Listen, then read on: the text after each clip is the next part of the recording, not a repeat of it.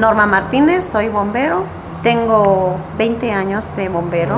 Soy ama de casa, tengo dos hijos. Mi trabajo consiste en, pues, en cubrir emergencias, no sé, incendios, árboles caídos, cortocircuitos, fugas de gas, eh, rescate de personas, rescate de hasta de animalitos, de perros. Eh, también vamos a retiro de abejas, choques, volcaduras, de todo. Cubrimos todo servicio de emergencia. Un día de acciones, eh, por ejemplo, yo estoy tranquila en mi trabajo y de repente suena la sirena.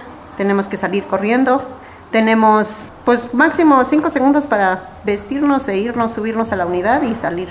Llegar al percance, lo que es hacer mi trabajo, mi trabajo. Depende porque va por comisiones cada comisión tiene un diferente trabajo. El pitonero es el primero que entra al servicio, el que lleva la línea para apagar el incendio.